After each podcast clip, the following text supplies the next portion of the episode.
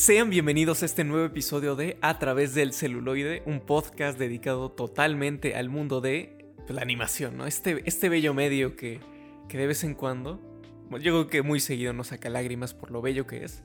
Y pues como siempre estamos aquí en el estudio, que son dos hogares que... y dos personas que nos han visto en qué será casi como ocho meses, pero que sin embargo Híjole. están a sus hogares este bello episodio, este bello programa. Y pues, como siempre, introducir a esta persona. Si yo, si, si yo soy, si, si él es, es, bueno, no sé, bueno, si yo soy Luffy, él sería Zoro, porque sé que le gusta más Zoro. Ah. Pero Ramón, ¿cómo estás? muy bien, muy bien. Aquí otra vez en un bello día, reunidos para platicar. Y pues muy bien, Jos, muy bien. ¿Tú qué tal? Pues acá ando bien, ¿qué te digo? Eh, me he dado cuenta que, que, la vida pasa, que estamos más cerca del final de, de la universidad, que eso está muy, muy loco. Como uh -huh. que siento que estos episodios, y en especial el último, es como un cúmulo de experiencias que hemos tenido en todos estos episodios. Cosas van a pasar, como que ya contaremos después. Pero bueno, eh, ¿qué, ¿qué tema tenemos hoy, Ramón, por favor? Híjole, hoy tenemos un tema muy curioso, porque vamos a hablar de, pues, dos creadoras, dos personas muy, muy interesantes y muy importantes dentro de la industria del anime y del manga, que cada una ha recorrido un camino muy, muy por aparte, pero que pues convergen en un trabajo en particular y que pues nos han entregado, yo creo que historias muy memorables. Pero, sin duda, sin duda. Uh -huh. Y bueno, pues ya para revelarles el nombre y no ser la larga, pues hoy vamos a hablar de Naoko Yamada, la directora de A Silent Voice, y de Yoshitoki Oima, la creadora del manga de A Silent Voice. Precisamente. Y como dicen por ahí, bueno, no se me ocurre, siempre tengo, digo, algo relacionado a esto, no se me ocurre nada, pero bueno, ya sé, como, como dirán en Liz y el pájaro azul, vamos a volar o algo así. Órale, a volar.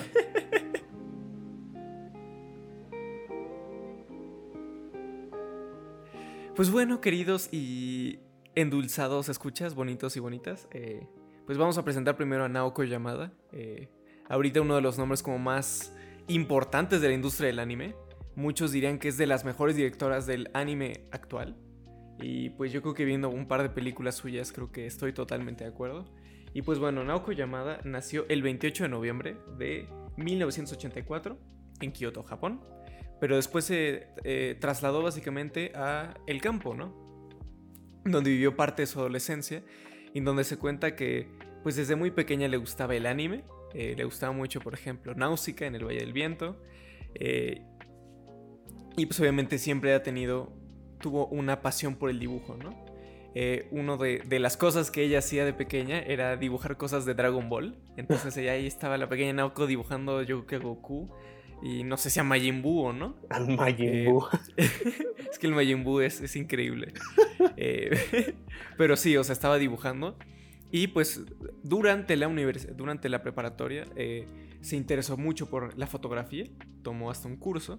Y pues como de esta parte, desde la fotografía es donde vemos eh, como un punto muy importante, ¿no? Porque en muchas de sus películas hay un eh, uso muy cuidadoso de, del uso de lentes, como si estuviéramos en live action.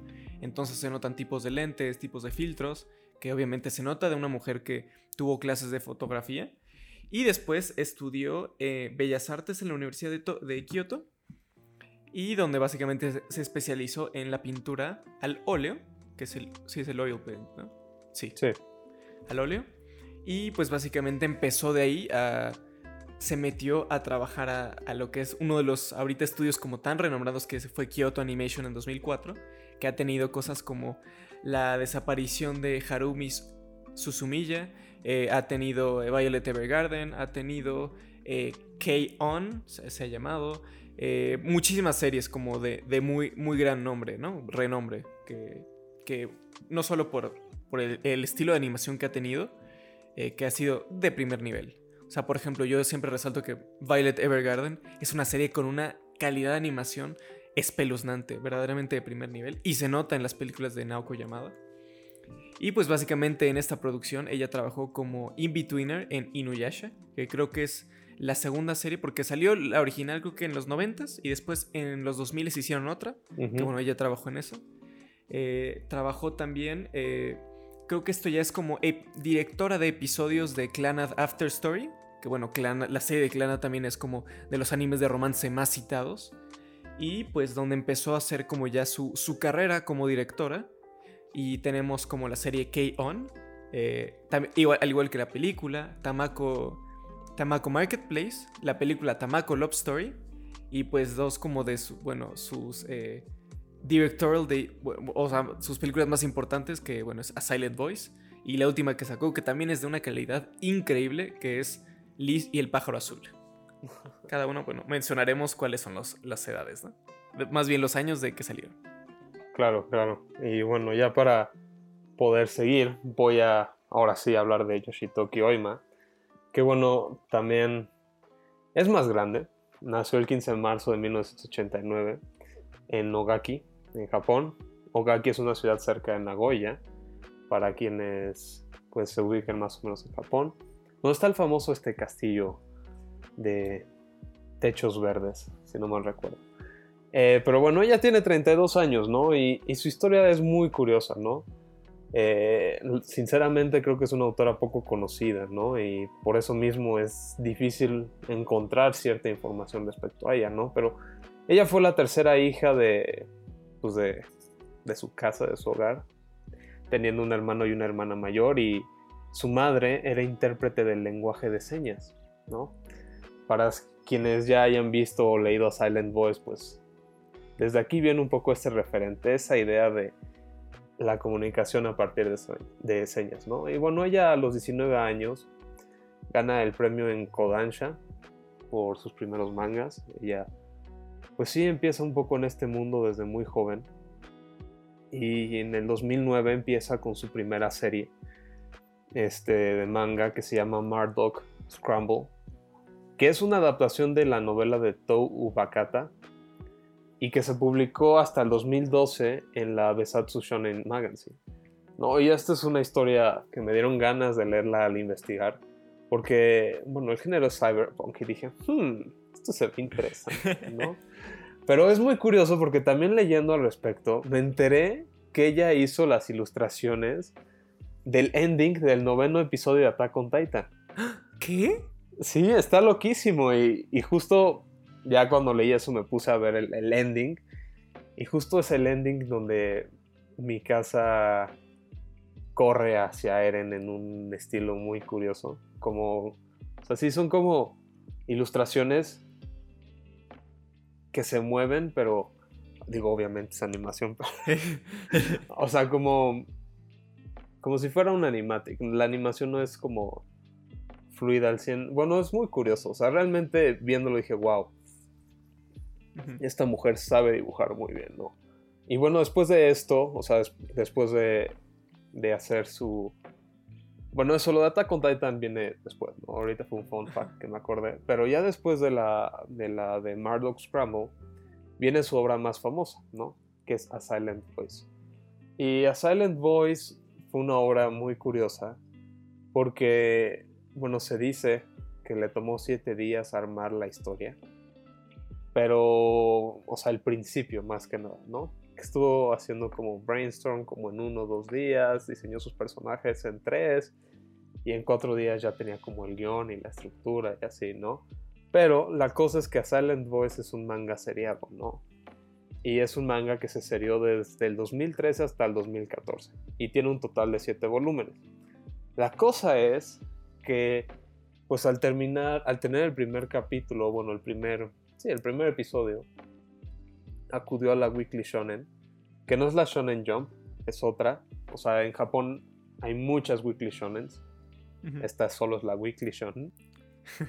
y pues al presentársela, no querían publicarla, ¿no? Este, y es aquí donde hay como ciertos límites porque, primera opción, la primera razón es por los temas que trataban, ¿no? Porque a Silent Voice sí se adentra en una temática un poco difícil, un poco que tiene que ser abordada con cuidado más que nada, ¿no? Y la segunda es porque tenían miedo a que no vendiera lo suficiente, ¿no? Y es así como ella estuvo dos años insistiendo para que lograran publicar su obra, ¿no? Y pues sí, se logró en el 2013 y vendió un millón de volúmenes, bueno, de copias. Y caray, le llevó varios premios, ¿no? En el 2015 ganó el Osamu Tezuka, o sea, el, premio cultural de Osamu Tezuka como el premio del nuevo creador, ¿no? Y es aquí donde realmente pasó de ser una autora poco conocida a uno, bueno, sí, a alguien bastante reconocido, ¿no? A pesar de que solo tiene tres obras, la tercera la mencionaré después, ya cuando vayamos a concluir, pero pues sí, o sea, esta obra le dio el nombre y dio como ciertas cosas muy interesantes que después serían traducidas por Naoko Yamada en la adaptación fílmica, que también tiene sus logros y digo, no he leído a Silent Voice, ya me dieron ganas de leerlo, pero... a mí también. Pero sí. Sí. No, y creo que lo que mencionas, eh, por ejemplo, buscando en mejores mangas, ¿no? Siempre, por ejemplo, que estaban en Crunchyroll Manga, se menciona el manga Silent Voice, ¿no? Y creo que no es, no es gratuito, al menos en la historia, pues porque justo pues hablar de Silent Voice es algo muy, muy complejo, ¿no? Creo que antes de meterme como tal en la obra, pues creo que un poco de la cosa que vemos de, la directora Naoko Yamada, que es tan, tan afamada, es que ella es una directora que siempre tiene obviamente esa mirada, que, he dicho que es femenina, por el tipo de personajes que le gusta. En cosas como K-On, que es una serie de anime sobre una banda, eh, creo que es de, de banda de rock, de puras mujeres, y donde ella siempre se ha preocupado porque las proporciones sean lo más real posibles, ¿no? Sobre las expresiones, eh, en, ese estilo de, dirección que tiene cosas que de ángulos poco comunes, de ciertos filtros de fotografía, por ejemplo hay escenas donde está un personaje se ven fuera de foco, como si tuviéramos una cámara real ahí, y una de las cosas como yo creo que más interesantes es la forma que, y como es de sus tomas más particulares, es, son las piernas. Porque para ello, con llamada, lo que más dice, o lo que puedo decir mucho, son las piernas, ¿no? Los pies.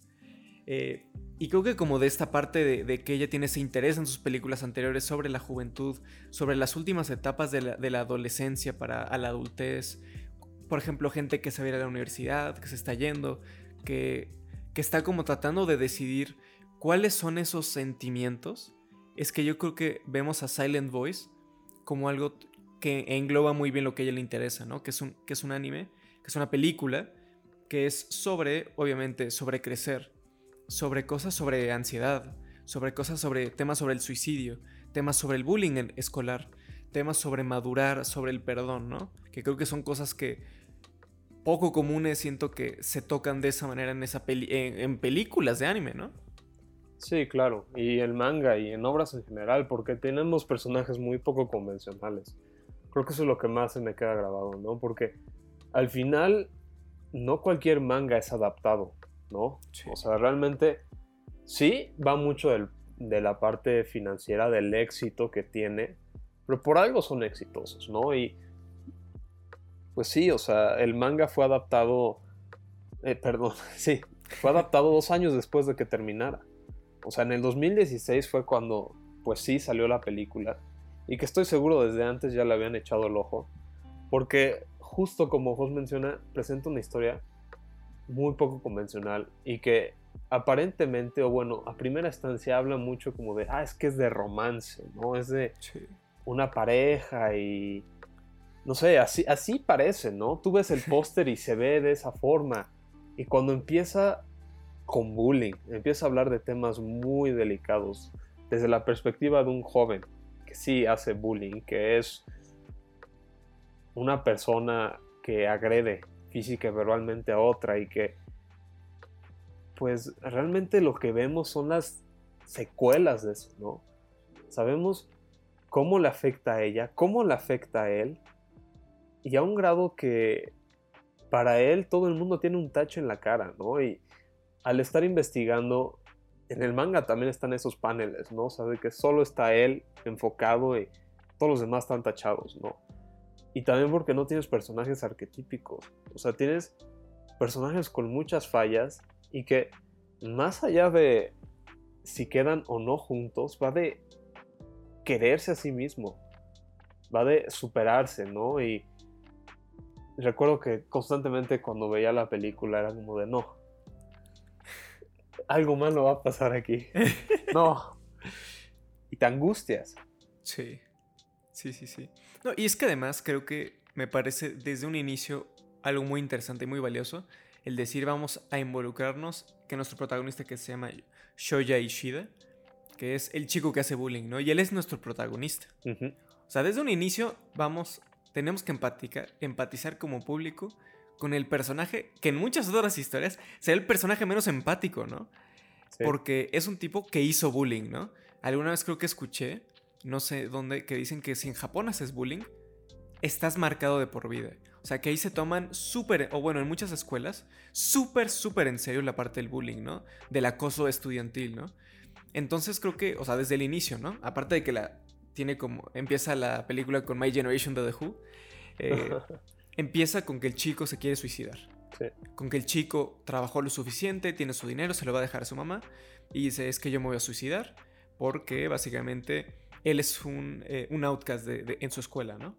Él está marcado, él no tiene amigos, es una persona solitaria, todos lo ven raro.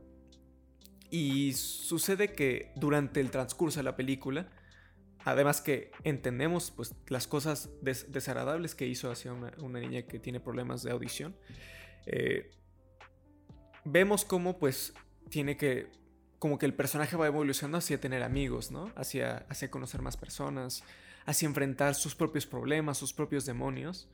Y creo que a Silent Voice no sería tan buena si se hubiera dicho, ah, ok, el bullying ya, o sea, el bully ya se fue, ya, ya no sabemos qué es tal, y todos los demás son bien, ¿no? Justo dice Ramón, hay secuelas. Hay cosas también sobre el suicidio, no solo sobre él, sino sobre la propia chica, ¿no? Sí.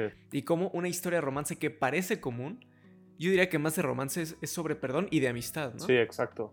Porque va de la amistad, o sea, y creo que justo como lo mencionas, al quedar marcado, o sea, es impresionante porque se refleja de una forma muy bien, ¿no? Y terminas empatizando con una persona que probablemente no quisieras empatizar, ¿no?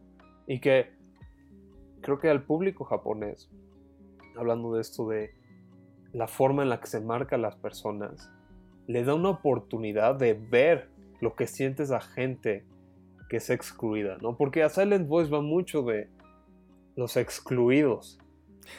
Realmente, o sea, tienes personajes que buscan cariño en cualquier lado. O sea, recuerdo el mejor amigo de este cuate. Que ante un gesto se aferra a él, ¿no? Y es un ah. tipazo. O sea, a mí me cae re bien ese güey. No, es súper lindo ese güey. Sí. O sea, y es que también tienes a, a la hermana y, la verdad ya tiene mucho que no la veo, ¿no? Pero hay cosas que siguen resonando muy, mucho conmigo porque recuerdo que conforme iba viendo la película era como de... A mí no me importa si terminan juntos o no. A mí lo que me importa es que se quieran y que aprendan a vivir con lo que tienen porque es muy difícil. Y se les ven momentos sumamente críticos, ¿no? O sea, ambos pasan por esta etapa de querer suicidarse, ¿no? De querer dejar todo atrás porque pues sí, quedan de una forma excluidos, aunque ella no esté excluida de la forma que el otro joven, bueno, el otro chavo, sí está excluida en cierta forma por tener esa discapacidad, ¿no? Y que en cierta forma muy poca gente se da como la tarea de realmente convivir, ¿sabes? O sea, es como de, ah, pues es muda, hola, ¿cómo estás? La trata, o sea, como con esa perspectiva desde la lástima, ¿sabes? Que muchas veces es como de, no, o sea, justo eso es lo que no quieren. O sea, claro, claro. Entonces, sí. sí. No, totalmente, o sea, creo que además, o sea, esta parte de, bueno, de una chica con problemas de audición que es Shoko, que pues obviamente viéndola, además de escenas desgarradoras, ¿no? Que es, obviamente tiene los aparatos, eh, los aparatos de audio y, entre, pues obviamente eh, eh, el, protagonista siempre le anda molestando, ¿no? Le, con sonidos muy fuertes, le quita esas cosas que hasta le sangran los oídos, ¿no? Sí. Y que, o sea, es que va de muy poco a poco, ¿no? Obviamente es una niña que le cuesta trabajo comunicarse, que está aprendiendo, que le cuesta mucho hablar. Y como que trata de, hacerlo así, pero obviamente vemos que tienen cómplices, ¿no? Eh, el protagonista tiene, otros dos chavos que también le hacían bullying y que sin embargo hasta el final, obviamente el, eh, este güey como que se de, Shoya se, se deja como llevar.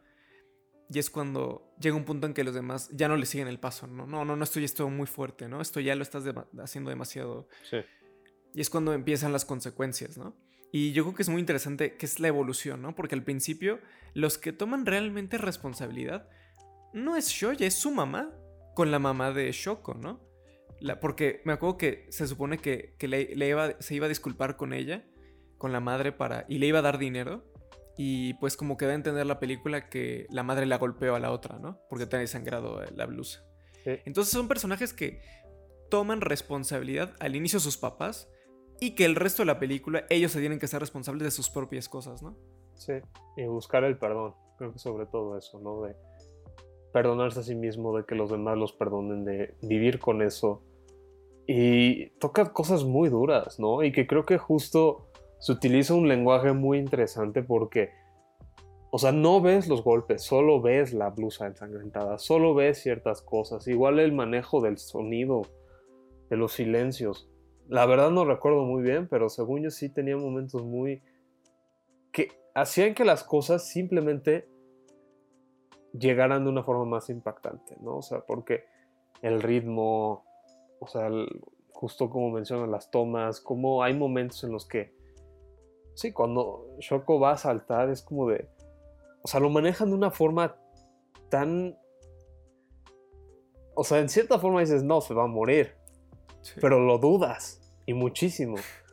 Es como, no, por favor, no. Yo solo quiero que estén felices. Sí. Y eso es como tan curioso, ¿no? Porque esa escena, cuando están viendo los fuegos artificiales, donde se supone que ya se dieron como, se volvieron amigos ellos, ¿no? Como que se gustan, como que medio andan, medio no. Como que es un on and off de alguna manera, ¿no? Como que medio se entiende que hay un interés más que amistoso, ¿no? Y que es cuando esta, esa chava se quiere suicidar, ¿no? Porque no está feliz con su vida. Y este güey obviamente la salva y se cae, ¿no? Y queda, creo que en coma por un momento. Y despierta, ¿no? Y pues sí, tenemos como estos intercambios que se vuelven tan humanos, que se vuelven como súper complejos.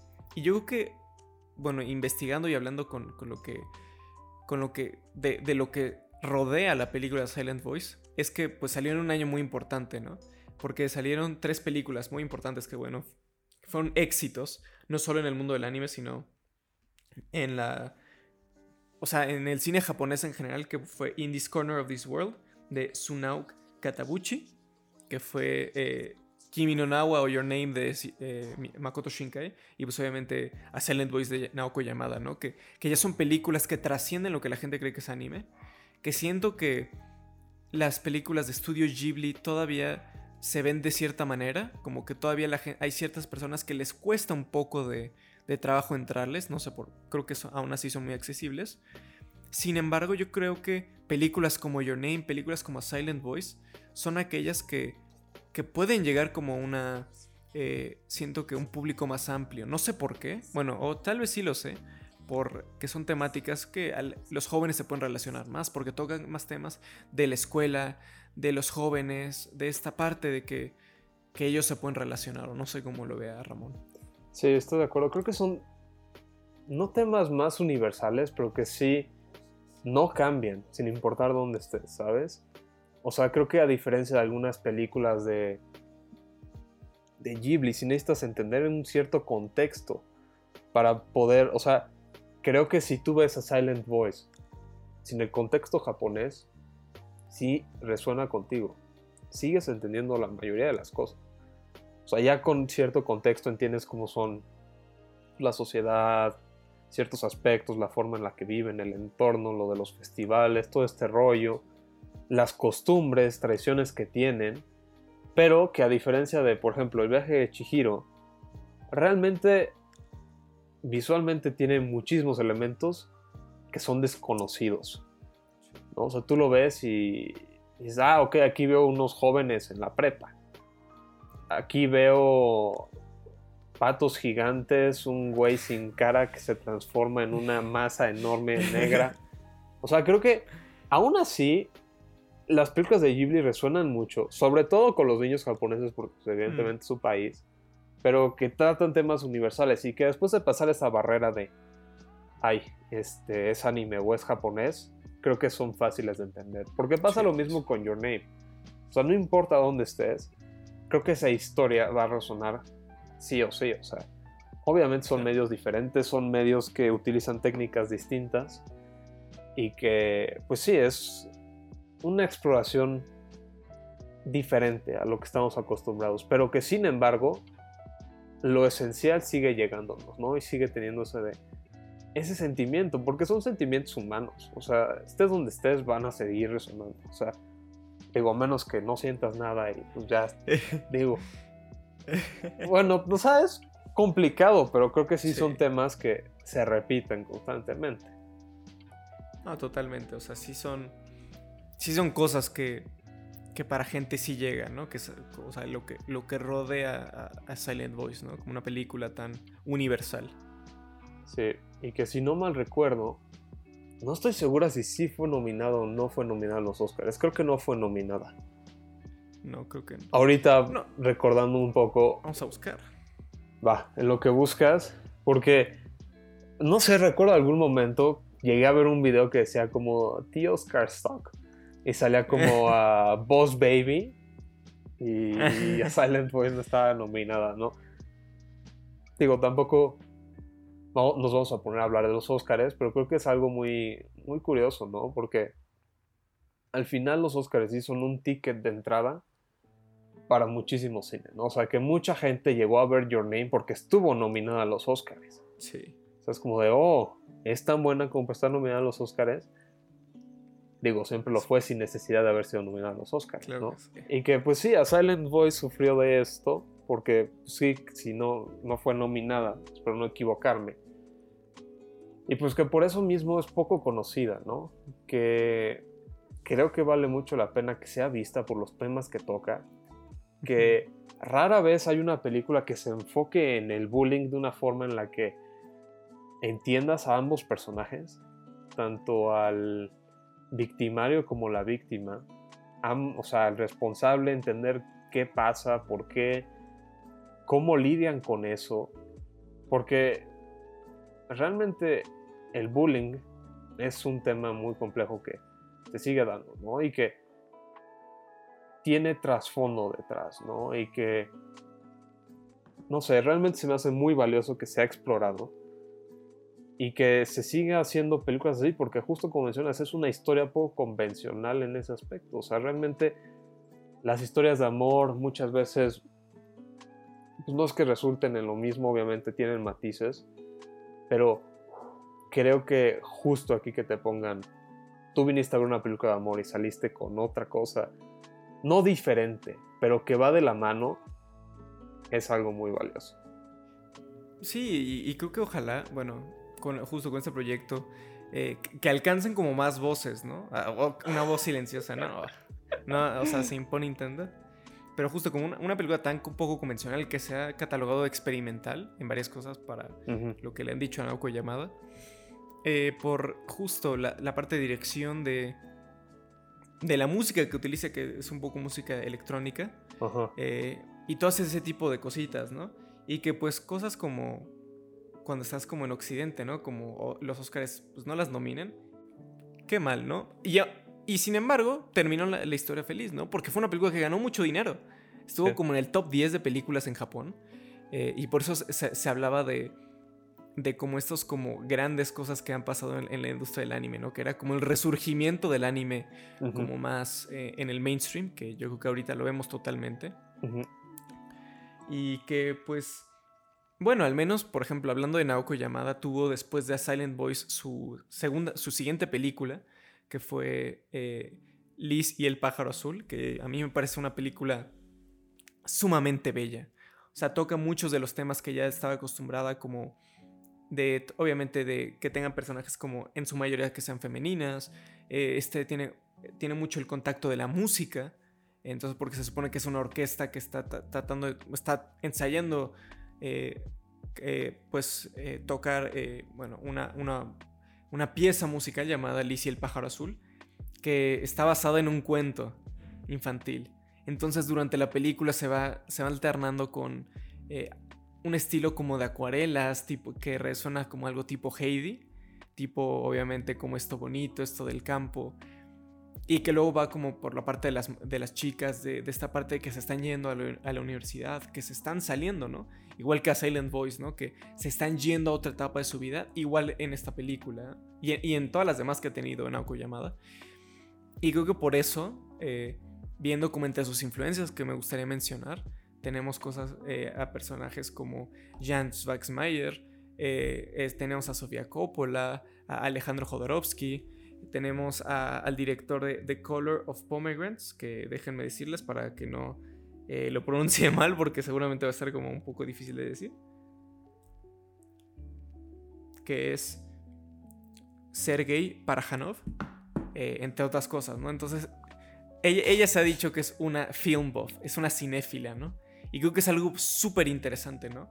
Que una, una mujer, una directora que, que trae como temas como poco convencionales, se inspire de cine poco convencional, ¿no? Sí. Y entonces yo creo que por ahí marca una antes y un después, ¿no? Para, para mí, o sea, investigando esto, Naoko Yamada, creo que es una directora que me, me, gustaría clavarme mucho más. Que vale mucho la pena y que, bueno, vale la pena saber qué ha hecho la, la mangaka de Silent Voice, que Ramón nos va a poder contar. Bueno, Yoshitoki Oima actualmente trabaja en una obra que empezó desde el 2016 que se llama To Your Eternity, que mm, curiosamente hace que tres semanas salió ya la adaptación animada. Este no es comercial, pero si quieren, pues aquí estamos, Crunchyroll. Eh, salió Crunchyroll. Por favor, Crunchyroll, ayúdanos. Hace falta dinero. y este, caray, me gusta mucho. Van tres capítulos, me dan ganas de leer el manga. Pero cuando empiezo con una adaptación, normalmente me apego a la adaptación. Pero caray que es buena. Y diría que me gusta mucho porque, digo, la temática va de, no sé qué sea, pero empieza con, hubo un orbe, ¿no? Una esfera que puede tomar la forma de cualquier elemento existente. Y que prácticamente es inmortal. ¿no? Y empieza la esfera y se me hace una forma tan increíble como empieza porque hay una voz en off que le da como una narración muy muy poética, ¿no? Porque empieza con una tormenta y te describe como y llegó y se convirtió en una piedra. ¿No? Y así fue una piedra. ¿Quién sabe cuánto tiempo fue una piedra el orde? Y de la nada, o no de la nada, pasamos a un lobo moribundo que está transitando por una tormenta y que muere al lado del orbe, ¿no? Y el orbe toma la forma del lobo. Y al tomar la forma del lobo, pues se cura por completo porque este, este material, este ente, es inmortal. O sea, tú podrías prácticamente despedazar al lobo y se vuelva a regenerar y vuelva a hacer lo mismo. Y es que después de eso llega a la cabaña con un joven. Y es muy curioso porque no abordaré más, creo que si la quieren ver vale mucho la pena. Pero que habla del descubrimiento y de qué nos puede hacer humanos o no. E, es muy curioso porque este ser está constantemente aprendiendo está constantemente conociendo su entorno, porque puede tomar muchísimas formas. Puede tomar la forma de un lobo, de un oso, de una piedra, de un árbol, y que sin embargo tiene que entender cada uno, porque al volverse un lobo tiene que aprender a ser lobo y aprender a cómo seguir esos instintos que podría tener un lobo, que sin embargo no conoce algún lobo que se los enseñe, pero que al replicar como todo el ADN, sigue estando dentro de él. Es algo muy curioso y que se me hace muy interesante porque muchas veces está como esto de, bueno, siento que es el ente extraterrestre que se puede transformar en mil cosas. pero como que no se humaniza. ¿no? Y aquí algo que me gusta muchísimo es que está humanizado. O sea, caray, han pasado tres episodios y como terminó el último, se siente como un logro, ¿no? O sea, recuerdo mucho como en Doctor Stone, que cada avance es un logro, o sea, es como de, este güey inventó la bombilla eléctrica y te emocionas. O sea, dices, probablemente hubiera sido antes o después, pero todo toma su tiempo, o sea, y conforme él va creciendo, nosotros vamos creciendo, eso me está gustando mucho porque, no sé, es muy curioso, o sea, porque mezcla como este aspecto, no sabría ni siquiera situarlo en qué época, o sea, porque tienes como esquimales, y luego tienes una región como esta cultura tropical, y que tienen ciertos rituales, pero que viven en el bosque. Es curioso, es curioso. Tendría que investigar y leer más al respecto, pero que creo que es una obra que ya lleva bastante, pues sí, prácticamente cuatro, cinco años haciéndola. Y que no es tan conocida, siento yo. O sea, yo la verdad no tenía ni idea que era de ella.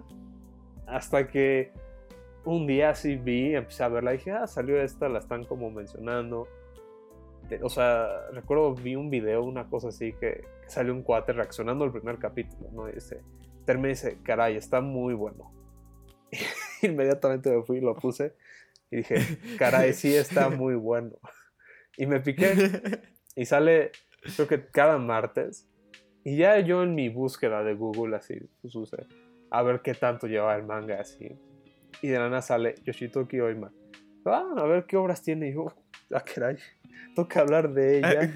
Saliendo pues. Literal, y no sé, se me hace curioso porque algo que creo que ella tiene es que aproxima, se aproxima a sus historias de forma poco convencional, ¿no? Se aproxima desde el territorio humano, desde, pues sí, o sea, los pies bien puestos en la tierra, ¿no? O sea, no, no, siempre empatizas, siento yo, o sea, tienes una empatía por sus personajes, porque igual sale una niña que tiene el potencial para ser un personaje tan desesperante, pero que no lo es. ¿no? Y que tiene momentos muy, muy duros de reflexión y, no sé, o sea, digo, igual y suena, o sea, no de reflexión profunda, pero es una niña que está en un contexto y que tiene que hacer algo, ¿no? Y que en un momento la ves pensando como adulta porque es la decisión correcta, ¿no? Pero, pues sí, en eso está ahorita, ¿no? Y a sus 32 años, pues yo creo que está haciendo una obra realmente interesante, realmente valiosa. Y que creo que justo al tener a pues dos autoras, dos creadoras tan caray, tan interesantes, tan importantes en esta industria tan grande que es primordialmente este pues sí, bueno, no controlada, masculina es muy interesante ver las historias que, nos muestran, ¿no? Porque creo que sí hay un aspecto de empatizar, de humanizar, de ir un poco más a profundidad y de llevarte a ti como autor de la mano por un viaje personal del que, pues al menos siento que la intención es que salgas y reflexiones al respecto. Sí, y, bueno, creo que vamos a decir que concluyendo, ¿no? Porque luego usualmente decimos pausa, pero no, seguiremos así. Porque hoy es distinto, no sé por qué, pero hoy es distinto. Eh, no, totalmente, o sea, creo que ambas eh, son no solo una prueba de, bueno, que no, no, es una prueba, o sea, siento que una vez leí un tweet muy interesante que era como de, cuando salió el documental de Rompan Todo, que era sobre la historia del rock en Latinoamérica, pues hablaba de que, ay, menciona tres bandas de eh, mujeres rockeras. Obvio, obvio, obvio se las hay, ¿no? Pero, por ejemplo, por, por, ojo, y esto ya es mi culpa, ¿no? Yo no, yo no sabía decirte muy bien por, por mi desconocimiento, ¿no? Entonces ahí no es que no existan, sino es que no las conocemos, ¿no? Entonces más que nada es que no, es que no existan directoras, sino es que no se les da eh, el suficiente reconocimiento que ellas deberían tener, ¿no? Sí, exacto. Y pues eh, ellas dos son prueba, ¿no? Y en especial, bueno, la que más me clavé fue Naoko Yamada por estar como al frente de un estudio, por ser una voz como juvenil para muchas personas, hablar que sus personajes sean femeninos. Hay una frase que verdaderamente me sacó, eh, como que me llegó muchísimo, que hablaba sobre que no importaba, eh, aquí lo voy a leer en inglés. If you make something by thinking, what kind of person are they when looking at their roots or the core of who they are, then the problems of they're a guy so or they're a girl so become immensely trivial. Naoko Yamada, ¿no? ¿Qué, ¿Qué, es eso, no? O sea, yo por eso de lo que he visto la admiro, ¿no? Porque ella, ella se acerca a sus personajes desde otra forma. Y aunque ella sea mujer, en, con el protagonista de Silent Voice, lo trata de otra manera. No, no lo trata como alguien distinto, sino alguien que puede ser como ella, ¿no? Que se mete dentro de, la piel del personaje. Porque aunque lo está adaptando, como directora lo tiene que hacer. Eh, con, sus, con sus personajes, ¿no? Sus personajes femeninas, personajes reales que siempre hay algo de esta parte de la música, ¿no? Y que son temas de muchísima reflexión, ¿no? En, Kyoto, en sus películas de Kyoto Animation, ¿no? Porque e, es eso, ¿no? O sea, al menos en Lizzie el pájaro azul que se trata de dejar ir, de que las cosas que, que nos hacen tan felices, hay un momento en que tenemos que dejarlas ir para crecer, ¿no? Y entonces son ese tipo de cosas que me pongo a pensar. Por esto me gusta el anime, por esto me gustan las películas animadas porque hay cosas que me dejan un mensaje, que me ponen a reflexionar, que me, podrán decir las realidades más desgarradoras y aún así decirme, así es la vida, pero podemos mejorar, pero podemos cambiar, ¿no? Y creo que es algo que los jóvenes siempre es bueno, ¿no? Como que esta parte de poder enfrentar los problemas desde otra manera, conocer y empatizar con su dolor, porque todos cambian, todos nos hemos sentido con algún dolor de crecer, de dejar la preparatoria, dejar la escuela, que nuestros amigos se vayan o vengan. Y pues yo creo que por eso es un orgullo eh, tener pues a alguien como Naoko Yamada en un estudio que ha tenido obviamente películas y, series como Violet Evergarden ¿no? Eh, dentro de sus maravillas, ¿no? Y que ella es una voz que tanto necesitamos, ¿no? Es una voz femenina. Aunque sea femenino, ¿no? Es una voz de, dirección importante por, por un artista que realmente sabe lo que quiere y que difumina como yo creo que la línea entre lo que se puede hacer en, cine live action y se puede hacer en animación, ¿no? Porque al final es una mezcla de dos. Y yo creo que si me dirían, oye Jos, recomiéndame eh, un director de anime o una directora, pues yo diría, una de mis opciones sería Naoko Yamada.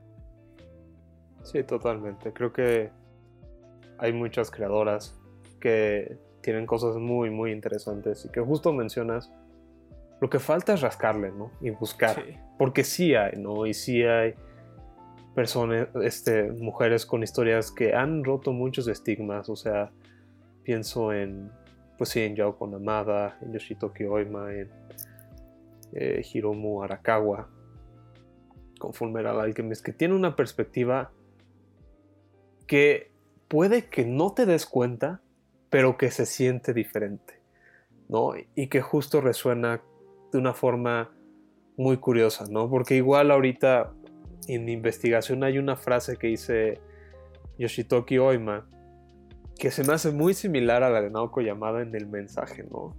Y es que ella menciona como quiero que alguien que se sienta tan solo como Shoko lea mi manga, lea este manga, ¿no? Que es son historias que se hacen para que tú como lector te sientas acompañado y que, si, o sea, y que afortunadamente o que, no, afortunadamente no es la palabra, y que probablemente te logren generar algo más allá, ¿no? Que al acabar la obra digas, caray, esto, yo me sentía así cuando era chiquito, o conozco a alguien que le pasó esto, ¿no? Y que se genere algo, una reflexión, porque son temas que están con nosotros siempre, ¿no? Y que a veces no se tocan, que a veces se cree que simplemente el ser humano supera todo porque, yo sé, por magia, pero no, realmente todos pasamos por circunstancias difíciles, por momentos difíciles, y que historias así realmente te hacen sentir acompañado, ¿no? Y creo que eso es algo muy importante porque al final de este viaje creo que no hay nada mejor que tener ese sentimiento.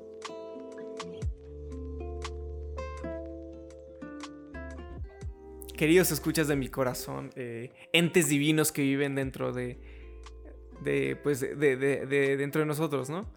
Eh, pues siempre que nada, muchas gracias por escucharnos, por eh, acompañarnos en, a través del celuloide este, este proyecto que ya lleva 14 episodios, que ya lleva 14 semanas de grabación, que ya lleva 14 cosas que se han tenido que editar, que se han tenido que hacer plantillas, que se han tenido que hacer muchas cosas. Y sí. Y que, no sé. luego me meto como al Instagram y veo que cuando todo es. Ahorita está alineado, que lo estamos grabando, que sacamos la última publicación. Era sobre Studio Ghibli. Eh, está todo alineado, ¿no? Está como el fotograma alineado, todo se ve como súper lindo. Obviamente luego cuando sacas otra ya como todo se desconfigura. Pero ahorita se ve bonito, ¿no? Eh, y sí que muchas gracias por escucharnos, por acompañarnos, decirles que Próximamente diremos un anuncio un poco de qué va a pasar con este programa. Eh, por, algunas cosas como de, de, Pues de planeación que ya hemos previsto, ¿no? Y. Que bueno, ya diremos pronto porque el siguiente episodio, uff, que se viene, va a ser eh, de un. ¿Cómo decirlo? Eh, un, crossover, una, una reunión, ¿no? Un reencuentro. Un reencuentro, ¿eh? Un reencuentro, exacto, como dice Ramón. un reencuentro. Y pues, primero que nada, Rams, ¿en dónde te encontramos? Bueno, pues a mí, como siempre, me encuentran en Instagram y en Twitter. En Instagram como arena-gris. Eh, ahí subo mis dibujitos. Y en Twitter como Ramsterchip117. Y en Magic, es broma. en Magic. ¿Dónde, dónde? Este, no, esas son mis redes sociales. En Magic me llamo Rama Nakata por si les da ganas. Está ahí el oh. anuncio. va que va. No, muchas, muchas gracias. Eh, decirles que, bueno, yo, yo me encuentran yo Jos, es en Twitter como arroba Joseivan o 202, en Instagram como caja de dibujos. Decir que este programa, eh, bueno, soy co-creador y confitrón de Charlas y un Café, un podcast dedicado totalmente al mundo de la animación, que ya está por llegar a un fin, entonces pues ya pueden escuchar los últimos episodios. Y que este programa está en Facebook, Twitter e Instagram. En Facebook y Twitter como a, través del celuloide y en Twitter como arroba a celuloide, ¿no? Y decir que estamos en las plataformas de Spotify, Anchor, Apple Podcast, Google Podcast y YouTube donde pueden escuchar nuestras bellas voces y las de Caro y Rona que han estado participando. Wink, wink. Y la del Choc. Y eh, agradecer. Y el Choc. Eh, así, agradecer a Medios Córdoba, papá y mamá de este podcast, que siempre nos, eh, nos, ayudan a compartir, ¿no? nos guían por los buenos senderos de, de los buenos podcasts. Y a Todo Nerdo, que es nuestro podcast hermano, con Pollo y Oscar. Obviamente agradecer a, a Tsiri y a Luisa porque también nos apoyan. Y pues Omar, evidentemente también. Y pues decir que muchas gracias por todo, ¿eh? Muchas gracias siempre por estar aquí, eh, por apoyarnos. Eh, siempre es un gusto. Y decirles que nos vemos en el siguiente episodio de A través del celuloide. Que tengan muy bonito día, mañana o noche. Y les mandamos un bello abrazo. Cuídense.